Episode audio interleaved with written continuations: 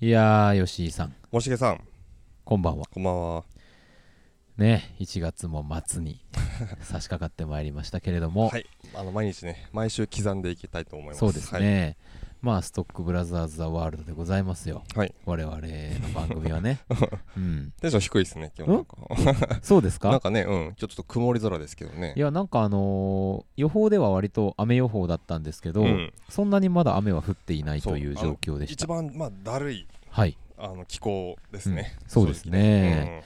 まあまあ、あのー正直ね、うん重たいこうそうなんですよ。なんか気持ちも重たいし、うん体も重たいしみたいな状況でですね、うんうん、ちょっとあんまりよろしくないなという感じはしますけれども、はいはい、まあ、別に体調が悪いってわけじゃないですがうね、んう うんんまあこういうもんですよねそうですね、まああのー年末頃から始めておりますヨガもねうん、うん、あまだやってるんですか引き続きはいはい週に一度ほどやっているわけなんですけれあども、のー、もうその日ダメになってしまうといううんもうあの一日 あまりに体を酷使しすぎてなんかねなんていうんですかねうん、リラックスは確かにするんですよはいはいはい、なんだけど、うん、なんかなん体がもう開いた状態になってしまってあ閉まらないんですよ、あなあそうなんですか開くんですね、うん、なんあかー緩んでるんですよなるほどだかほぐれすらぎてね多分いいんだと思うんですけどっていうことなんですけ どうんまあこれで、えっと、僕はちょっとね、あのもう一歩運動を先へ進めようと思いましてはいなんか走ろうかなと思っておおなるほどあの今話題のねあのうん厚底シューズ、はいはいはいあれ買おうかなと思ってなるほどナイキのはいはいはういん、なんかあの見に行ったんですよ、うんスポーツ店に、はそいしたらまあまあ良さそうなやつもあって、はいはいはいなんかまああとワークマンとかでちょっと走るウェアでも買えばね、うんうんいいんじゃないかと思っうてんうん走ろうと思ってるんですが、まあ早4日ほどうんうんまあまあ4日ですからねうんまだうんうん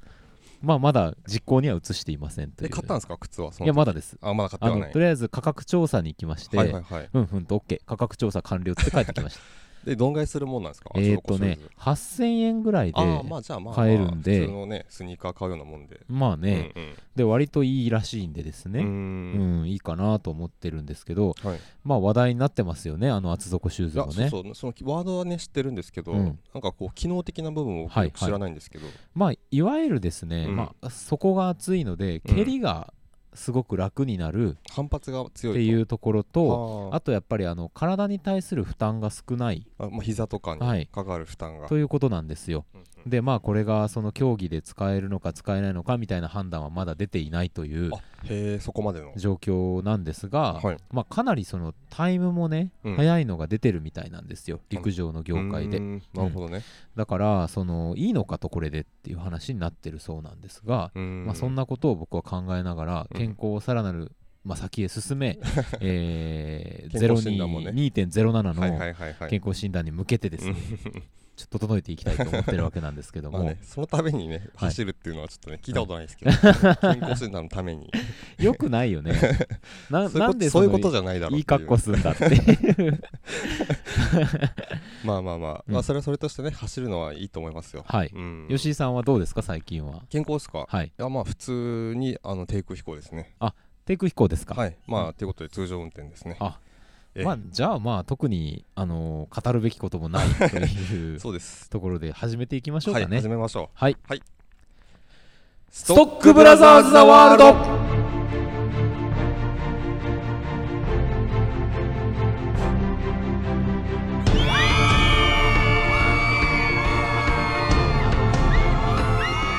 はいはいはいははいいはいははいい今日はちょっとやっぱり天気が悪いからかそうですね心なしか人が少なめなような感じそうではすちしょっとま隙間がす目が立ちますかねねうんままああままああまあまあそはんいなもんでしょううんうんえありがとうありがとうー本日1月24あ1月23日23日はい木曜日でございます、はいえー夜8時半を回りましたカルチャーキュレーションダバナシプログラム、ストックブラザーズ・ザ・ワールドお相手はストックブラザーズブラザーは森重裕介とブラザー2吉井陸斗ですよろしくお願いいたしますよろしくお願いしますということでございますがね、はい 123でございますあそうですねね今日はね、うん今日実はね、うんあのーこの NRS ラジオとかやってる、うんまあ、株式会社方法っていう会社僕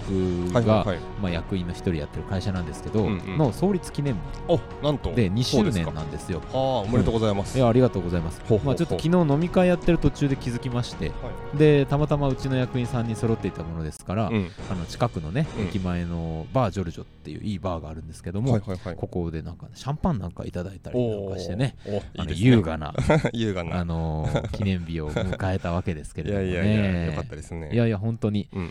まああのー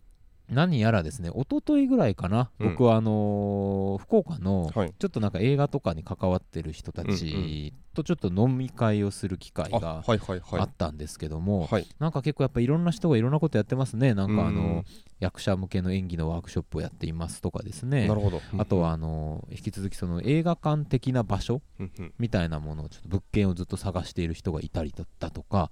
なんかこういろいろあるんですけども何やら福岡では映画館がまたちょっとこの春ぐらいに増えていくようなそ動うできすねもありっていうよううんうなんこともあってはいなんかそういう流れとかもねなんかじわじわとお伝えしていければなとは思うんですがまあもう当然のことですけれどもはい僕らの知らないところにもたくさん映画のことをいろいろやってる人たちがいると。うんうんうんまあ、そういう中でですよあの今あれじゃないですか KBC シネマとしては、い先週に引き続きどうですか「パラサイト」はやっぱりあパラサイトがはい非常に人気ですヒねットしてますかヒットしてますねねえうんすごいなんか割とあの若い層も先週の放送で高校生カップルがとかってそう話でとすかもねされてましたけれどもそ,、うんれも引き続きそうですねえー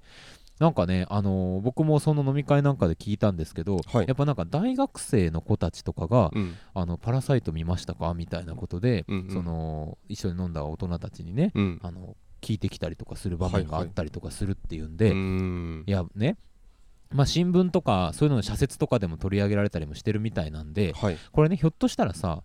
いこういうシーンがあるかなと思っていて、うんまあ、その大学生の子がさうん家に帰ったら、うんまあ、自分のお父さんお母さんなりおじいちゃんおばあちゃんが、うんあとはパラサイト見たねみたいなうんことを聞かれるみたいなはいはいはいことが、うんなんか今回の映画に関しては怒ってるんじゃないかと思っていて、そうですねそれぐらいいろんな人、層の人うにん情報が届いているよううんなうんうん雰囲気があるじゃないですか。そうですねいいですよねでもなんかうん家帰ってさ自分のお父さんお母さんとこからさ「あうんパパラセット見たねあんた」とか言われてさ「うんうんうんあとか言って「いやまあまだ見てらんけど」とかって言ったらさうんうんなんかちょっと見に行こうかなっていうのになるんじゃないかなっていう気もするし、うんそうですねうんでも不思議ですねこうやってなんか突然、うんあのーやっぱ空気が作られていくというかですね、うんうんまああの公開時期を1月にしたっていうのもやっぱ大きいとは思うんですけれども、うんうんいやーなんか今年もまたそういうヒット作がどんどん出てくればいいななんてそうですね思っておりますけどもね。うんうんまあしかし全く読めないですね読めないですねう。んまさかパラサイトこんなにまあある程度もちろんヒットするとは思ってイ、うんあの配給さんも思ってるでしょうでしょうけどはい、多分ちょっと予想外なんじゃないですかねこそこうまででしょのうね。いやー、なんか見守りたいというか、うんうんちゃんと引き続きそうですねね入るようになればいいなと思っておりますけれども、は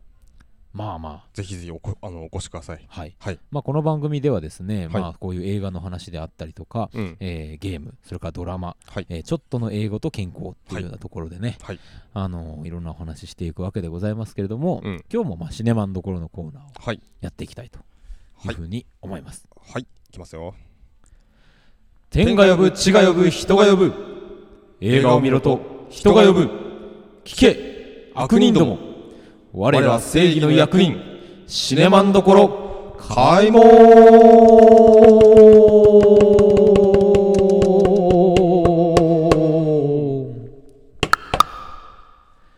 よいしょあーということでございますよ、はいまあね、このえシネマンどころのコーナーでは毎週何かしらの映画を我々がウォッチいたしまして、はいそれがこのシネマンどころの門をくぐれるかどうかを決済するという、うんまあ非常に恐れ多い映画だ話コーナーでございますと。はいまあ今週の映画ということですが、はい早速どちらでしょうかね。ジョジョラビットです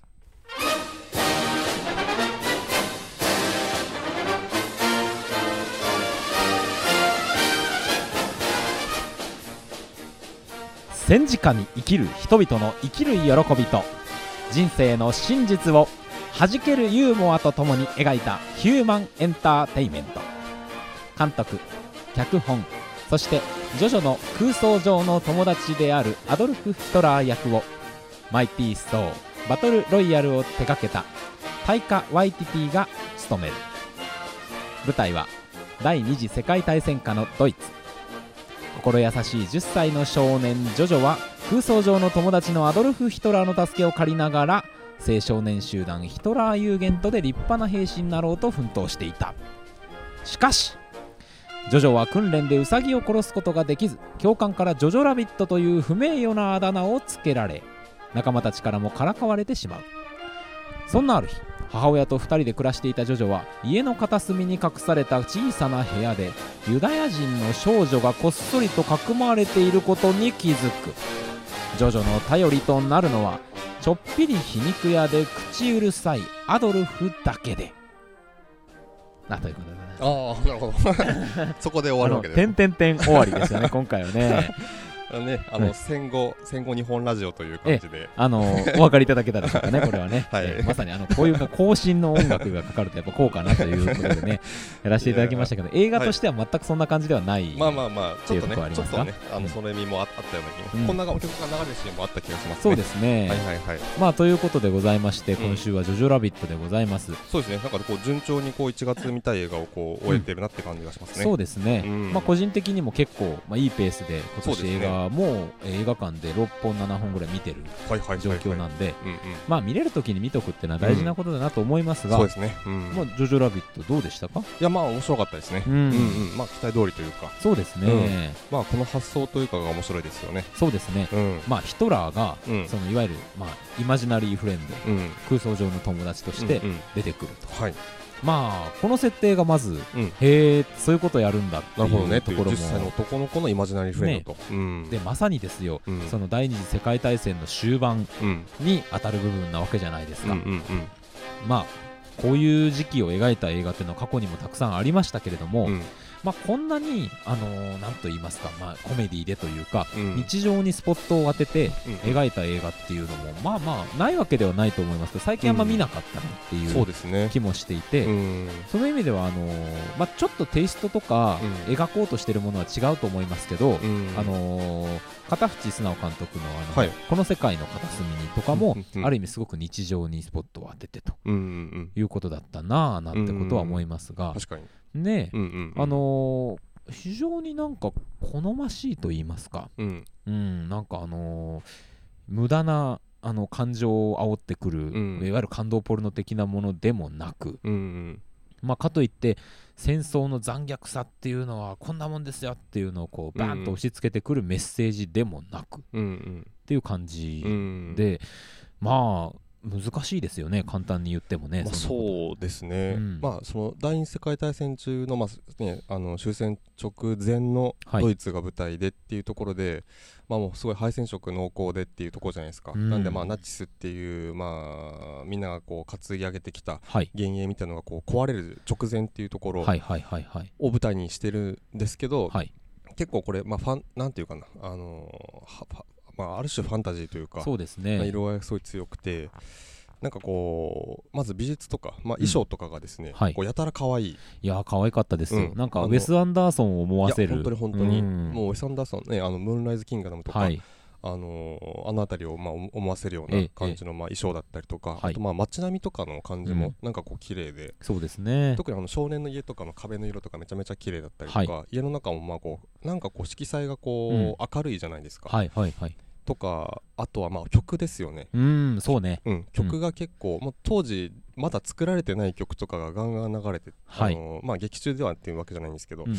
あのまあ、バックとして流してて、っはい、ていうあたりで結構こうこう、まあ、思い切ったこう、うん、あの調整というかですねそうですねいう手を入れてるなと、まあいうとこ聞がこえとしてもすごルい気になッりましたねクとしても、うん今にアップデートして、うんただ舞台や話としては当時のままにしておくっていう、うんうんまあ見やすいそっうていそううそことうになそうるでしょうかね。うんうんうんうんうんなるほど、まあ、非常にキャッチーな感じですよねだから。そうですね、うんうんまああのー音楽の話が出たんであれですけど、うんオープニングとエンディングとかも、うんうんなんかここは少し示唆的なものだったかなと僕は思っているんですけど、うんうんうんまあ、オープニングがビートルズのね、うんうんあの「I wanna hold you hand」のあのドイツ語版ですから多分うん英語じゃなかったですよね、でしたっけね、うなんとなくで、えっとエンディングがデビッド・ボーイのうんヒーロうんうんーの、まあ、ドイツ語版うんだったと思うんですあけあど、れもドイツ語版でしたっけ、だね、ったと思います僕ドイツ語だというふうに判定したわけじゃないけあどなるほど英語じゃなかったなっていあう本気当ですがかしていあてー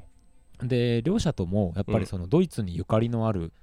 アーティストじゃないですかうんビートルズもやっぱりハンブルクでその、まあ、ヒット、まあ、一回こうどうかなっていうところから、うんあののし上がっていく時にハンブルクがすごく大事な舞台になっているし、うんあのデビッド・ボーイはほらあの薬物の問題でうんちょっとあの落ちちゃった時にうんドイツに行って、うんでブライアン・イーノとかと一緒に曲作ってて、うんあのヒーローってその時に作った曲だかならるほどある意味その薬物からの脱出っていうそのせん、うん洗脳からの脱出みたいなところの示唆っがあるのかななんて思いながら、僕は最後後見たんですけど、それをオープニングとエンディングにある意味押し込んでしまって、うんあの真ん中のそのお話のところではうんあんまりうるさくそういうことやんないっていうかですね、うんうんうんなんかその辺の配置もうんうんすごく整理されてて気持ちよかったなとういうん気が僕はしましたね、なるほどなるほどううんんそうですねまあ役者としてはあれですよねうんまあスカーレット・ヨハンソン、はいはいはいあねとえまあサム・ロックウェルですよねいやーサム・ロックウェル、サム・ロックウェルねまあ、今あのもうクリント・イーストウッド監督のうんリチャード・ジュエルにも出演しておりまして、ね今だから映画館でねサム・ロックウェル作が2本見れるといいうやそうですよ、ねすごいいい状況ですよねいい状況、これはねぜひサム・ロックウェルを見に行ってもらってもいいぐらいいや本当にこの2作見るとサム・ロックウェル絶対好きになりますねなりますなります、うんまあ僕はあの先ほどから実はあの始まる前からちょこちょこ言ってますけど、はいあのネクストケビン・コスナーという、 ね また森重説がね新たな森重セオリーがあのこれはうんあれですようん 日本で言うとあの山崎賢人っていう俳優がいますけど、はいはいはい彼は僕の中でネクストケインコスギと ちょっと最近ね路線変えたから、うんおいって感じなんですけどお前はネクストケイン小杉のはずだろうだろうっいうていうことがあったんですがねそれが届けばいいんですうけどねんなんかあの戦隊もののブラック路線っていうところがあったと思なうるんほでどすなよるほど最近ちょっとなんか各レンジャーのねだんだんこううん真ん中にですね、はいはいはい全体の真ん中に寄ってきてるなって感じがして、うんなるほどなんとも言えないって感じですがうんまあサム・ロックウェルはやっぱ顔がケビン・コスナーに、あの眼鏡かけたら似てるなっていう、ねえこれはねあうんのうん異論だらけの説じゃないかとは思います が、まあまあまあうん、いやそうサム・ロックウェルが良かったですよねそうですうんねやっぱりもうあの初登場シーンはい、まあそのヒトラー・ユーゲントっていうあのねあのまあ少年ナチス親衛隊みたいなうんうんうん感じのまあキャンプですよねはい、そのステージに立つあの なんだキャプテン K キャプテン K ですキャよプテン K です よキャプテン K ふぅ あのやけくそな漏れ方もちょっと面白かったいでやすすごいですよね、うんバたンまバらンない銃撃ったりとかねねしあてそねこの編集の感じとかねうんたまらんであのー彼の部下の役がさうん我々も大好きなあのゲームオブスローンズうんうんああそうそうですにね出てくるです ね役者さんなはわいはいはけいですけどうんもあの組み合わせっていうのもまたなんかね笑えてよかったですうんよよねかったですねうんアルフィー・アーレンですねアルフィアレンね、いやあのーサム・ロックウェルが、うんまあえまあ言っていいと思うんですけど完全にイケメンじゃないですかうんはいはいはいねうんうんでかっこよくて、うんちょっとこうアウトロー感を出してうんうんるコメディ親父な中で、うんまあなんと言いますか、うんなんとも歯切れの悪い男うんとして部下が出てくるわけじゃないですかアルフィー・アーレンねアルフィアレンがねその組み合わせがね、うんうんなんかあキュートですよね、うんなんかねややっぱりなんか、かねあのサム・ロックウェルってこうなんだろう何かこう一回負けた人感みたいはなのいすごい出てるじゃないですか、はいで今回も、まあ、まさにそういう役でまさに目を負傷して、う もう前線には出れないはいからそういう、まあ、キャンプはいの、まはいあ、教官なんかをやってるうん役で出てくるんですけど、うんもうぴったりでしたね、うんキャスティング本が本当当ににそうですねうんやっぱりそのその中から一筋の輝きを見せる時のサム・ロックウェルのですうんうんね、うんやっぱ美しさと言いますか、うんああもうなんか全部この映画をうん一人で持っていく瞬間っていうのが一瞬出てくるじゃないいやでそすうそかう。そうそうもう終盤にねねえたまらないですよたまらないですよ。かっこいいんだなサいや本当にム・ロックウェルがなんかやっぱ夢に生きる男代表っっていう感じじゃないですか、うんなんかこうそうそうなんかね人がこう期待する、うんあなんかこうなんだろうなそのうん期待する像にあの自分がそれに合わせていってそれのま、それで散っていくような人っていうそう感ですじよがねね、うんなんかいいですよいやねまあだからねどっかやっぱ切ないですよね常にそう、サムロックウェルってそうなんですよかうんなんか結局この人はうん何かを成したりとか、うん何かを手に入れて幸せにはならないのだろうなっていう感じがうんいつも漂ってる、そうそうそうそうねそうなんですよねえもうねい切やないななまあ、途中でそれこそ、まあ、あのいわゆるナチスはい側としての仕事をうんしなければいけないという、うんうんまあ、いわゆる憲兵的な、うんうんあの身分証チェックのシーンがありましたけども、はいはいはいあそこのねゲシュゲシュタポゲシュタポがねやってきてねねっていう話がありましたけど、うんうんあそこでの振る舞いとかも、なんかこう自分の立場をうまく使いながらですよ、うんうんあのーでもその決して自分の立場を損なうことなくうんうん振る舞っていく、うんでこれがなんかねあうまいなって感じではなくって、うんあいいやつだなっていう方向にやっぱり触れていくっていうところ、うんな人情のある男そでうすそようね人情ですねうん人情なる男ですねそうなんですよ本当にねだからなんかそのいろんな状況を乗り越えていくためのテクニックであったりロジックとかというよりも、うんそこに介在する人情を、うんとか感情とか、うんあのー高ぶりみたいなものを、うんうんまあ、どのキャラクターに関しても描いていくというところがあるなと思って、うんだからある意味まあみんなにネタバレしてるわけじゃないですかうんそのそれぞれの隠していることであったりとか、うんうんうんそれぞれがやってること、まあ、主人公のねうんあの男の子が書く手紙の話だったりとか、うんうんうんもう分かってんだけどうんうんでそれをこうなんかどういうふうに描くのかという時にやっぱり人の温かさをそこに入れていくと、うんまあだからこそ、うんうん終盤で起こるまあ一つうん悲劇的な出来事といいますか、うんに、まあ、どういうふうに僕らが向き合っていいのかっていうのがうん一瞬わからなくなるというかですね。ううんいやーなんかうん役者さんの配置が非常に上手なうん監督だし、そこをしっかり盛り上げますね監督自分でねうんうんうんそうですねうんいや本当に本当本に当こにの役を自分で勝って入れてねそううんヒトラーの役を自分でやるっていう責任の取り方、かっこいいなと思いますよねすごいでもなまあんか、まねああんまりねその映画のまあ特に終盤の方の話を具体的にあんまりしないようにまあちょっとしてますけどねはいうんうんうんそうですねえなんかまあ見てもらいたいなという気もそうですやっねぱりあるし、うんうんまあでもそのヒトラー、うんアドルフですねもうなんかヒトラーというふうに呼ぶのがためらわれる男でしたね、うんあのイマジナリーフレンドもなんあか、あなるほどアドルフアドルフ君アドルフ君うんっていうなんかこう、うんうんところがありましたしあれってそのまあわかんない今でもネオナチみたいな人いると思うけど、うんどう見るんでしょうね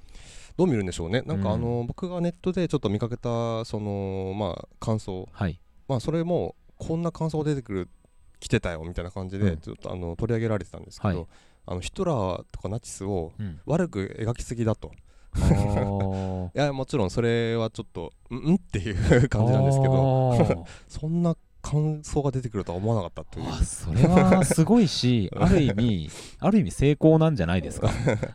まあねわかんないけどうんまあねどどうなんでしょうね確かにちょっとあの異次元の発想でちょっとびっくりしましたけどねねえ、うんへえらしいですよ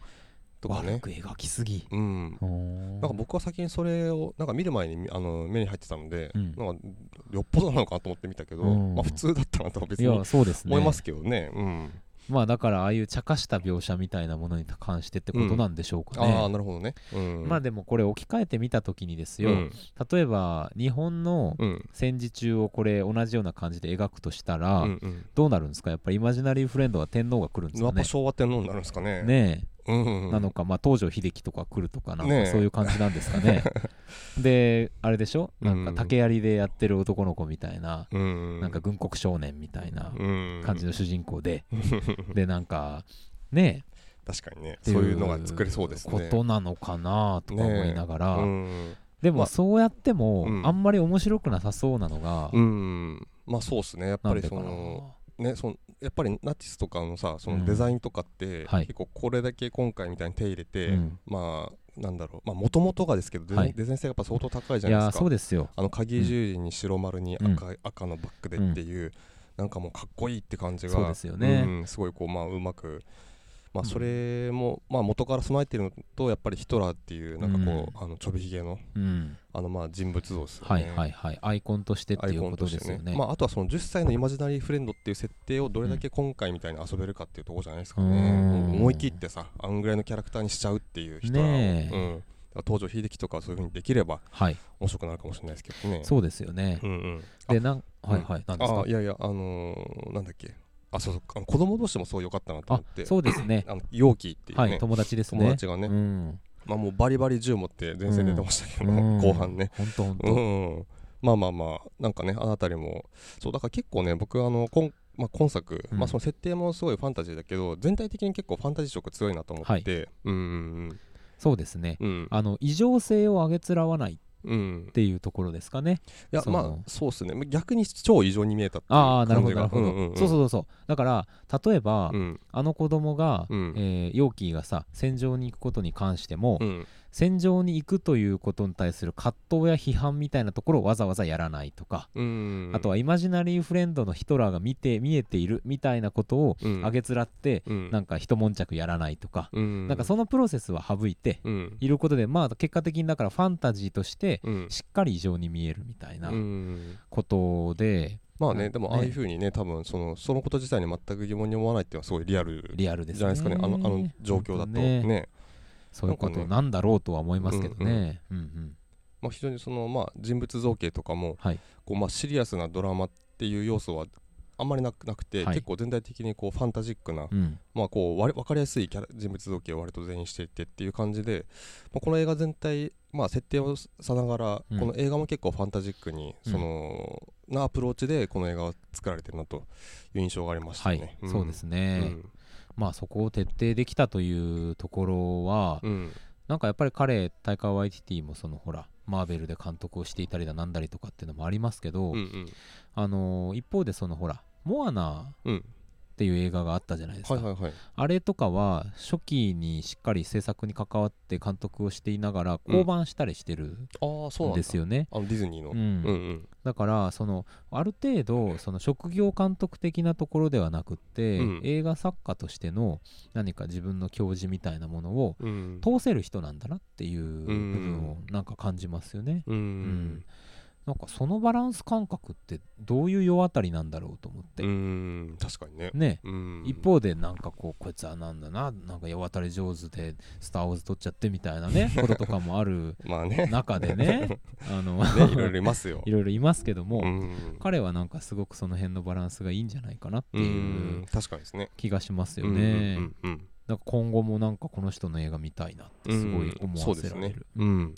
まあ本当にあのこれまでなんかなか見たことないようなうんアプローチで、うんまあこの第二次世界大戦うんっていうものをね、うんうんまあ、戦争っていうものを一個描いたいや映画とし本当てにすごい必見だと思いますねでやっぱり思いませんでしたやっぱうんり嫌、だな戦争って っていや本当にねね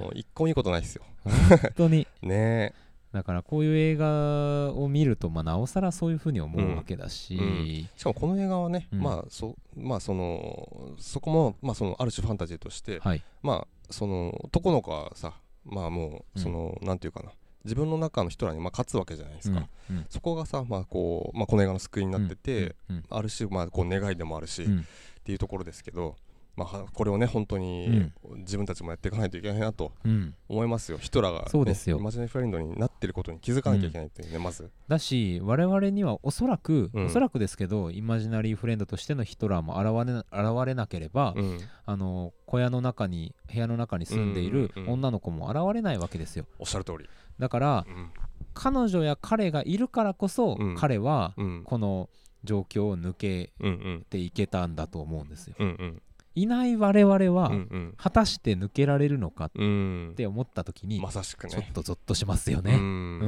ん、いやもうねまさにまさに本当に。うんだからやっぱりその周りの人間の存在というかですね、うんまあ彼にとってはお母さんもやっぱりすごく重要な存在だったとは思うし、うんヨーキーも重要な存在だったけれど、うんねえまあいんかない我々はね本当にもういかにこう想像力を働かしてうん、生きていくしかないというまあ戦争に限らずどういう場面でも、うん周りが焼け野原だっていう場面ってやっぱりあると思うんですよね。うんもうなんか自分がどうするかにかかってるみたいな状況って、うん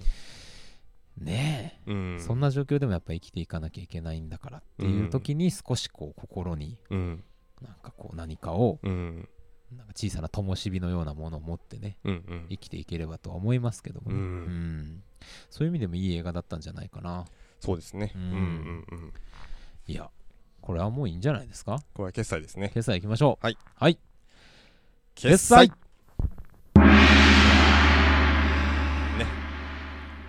ということでございますよはいまあまたあのこれどうしますか来週以降とかさ、うん本当はあのここでもう言っといた方がよかった ねあそうですねまあ、うんあの ももうう前はもねう後の祭りだけど ね、うんやってたんですけどね、うんあのー一応ねあそうそうの網だくじをや阿弥陀くじシネマンどころ阿弥陀くじやってたんですけっど てたんですけどね一応とか言わない、来週であそうですね今週、うんまあ、ちなみに今他にですね、まあ、はい見たい映画としてはですね、うまあもうわ我々あのあのリチャード・ジュエルとかはいもう見てま見して、てますね、はい、なんでまあ今週末とかまだ見てない映画としては、まあ、ペットセメタリーとかはいですね、はいはいはいまあだとティーンスピリットとかですね、あと今週末ちょっと邦画でうんあの気になる映画が「あのロマンスドール」っていうほう棚田由紀監督の新お作ーであすねそうですか、あうんそれは結構ちょっと楽しみですねそうなんですよこれがね今週末から公開です、これ誰ですか主演は、えー主演がですね、えー、と高橋一生と蒼井優であすねまた青い優そうなんですよそうそうそうそうへえちょっとこれが気になるなっていうのとあとはまあテリー・ギリアムの「ドン・キホーテ」うんね構想20年というかもうずっと作りたいって言ってた映画がやっと実現したわけですけどなんかねいろいろとこう、いろんな話もい出ろんてなきて話まもすねけちょどっと出てきてますけどね、はいはいはいはいなるまあほどあとね、こうねいろんな意味でうん話題のキャッツ、うん僕結構あの9人の翻訳者ああそう翻訳家あのはいこれもうちでね、あ厳しいシネ ABC マででやるはやいつ、上映こがれごもざ結います構楽しみにしてます、そうですねこれもちょっっと見たいですね、そうですよねんうんうんまあちょっとこの辺りと、うんの中のどれかかなと、はい、 ぜひぜひ、あのーまだ言わないのかっていうねまあ、皆さんぜひ見ていただいた映画のうん感想なんかをメールで送っていただければと思います。はいメールアドスレスは、えーうんストックブラザーズ9、数字の9ですね、はいアットマーク Gmail.com ということでございますんでね、あのあの一回送ったからってあのしばらくいいやとかないですからねあのうん全然い つでも、寂しがり屋ですね、我々ははね。いあのすいね毎回くれてもうんいただいてもいいので、本当にね 結構ね、なんか聞いてるよっていう人いるんですけど、はいよかったらメールもいただきたい。そうですねあの、なんかねシークレットリスナーみたいなね、うんまあそれもいいですけども、まあね、あの我々の言葉で言うステルスマーケティン グっていうあ何でしたっけステルススポンサードステルススポンサードステルスマーケティングがステマだ ね あスのテポ黙って 黙ってあのステポ応援してくれる人たちっていうのもありがたいんですけあどりもがたいんですけどもぜひあのステルスじゃないところでも応援していただければと思います匿名ですからねええ匿名ですよはいということでシネマンどころのコーナーでしたはい次のコーナーはこちらです、はい今日の英単語よいしょ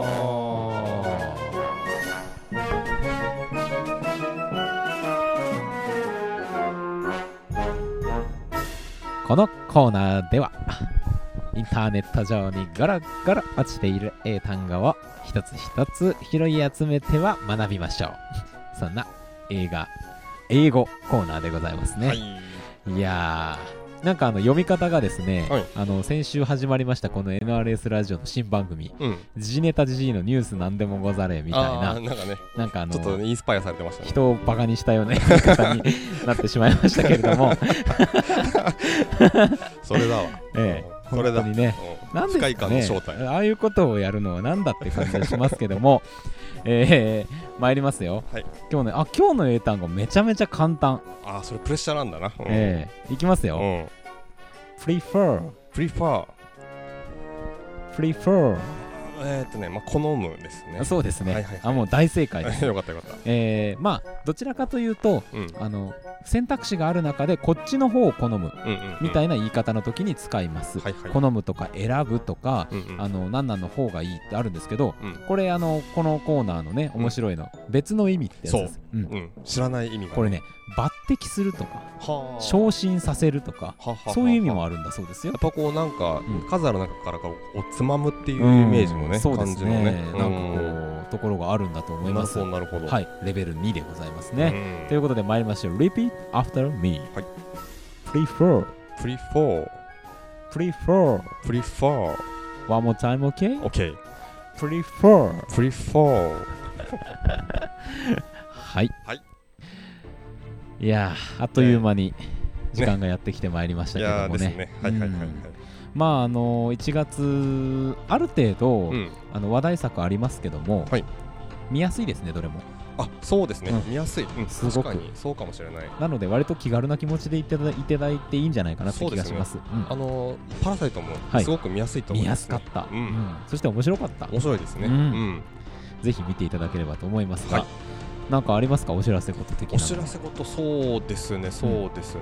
あえーと「さよならテレビ」というはあいはいはいはいのまあ東海テレビええのドキュメンタリーの新作があるんですけどはいそれでえーと2週目の土曜日なんですけど多分舞台挨拶をはいやることになるプロデューササーの方がいらっしゃるということではいね、楽しみにしております。はいこれ非常に面白いと思いまあすそうですか、うんおおぜひぜひ、さよならテレビ、 「さよならテレビ」見に行かなきゃいけないですね、はい KBC シネマでね、 TBC シネマではい上映ごしてざおいりまますす。はいよはろしくお願いいたします。 ということで、いお今日珍しくエンディングに余裕がありますね。余裕がありますね素晴らしいつもね。詰め込んでるんですけどね本当に、ねまあなんか、なんですか、やっぱ曇りだから、我々もなんかこう、ちょっとなんかこう抑制気味っていうところでしょうかね。そうですねちょっとスロー気味にねさよならはいさよなら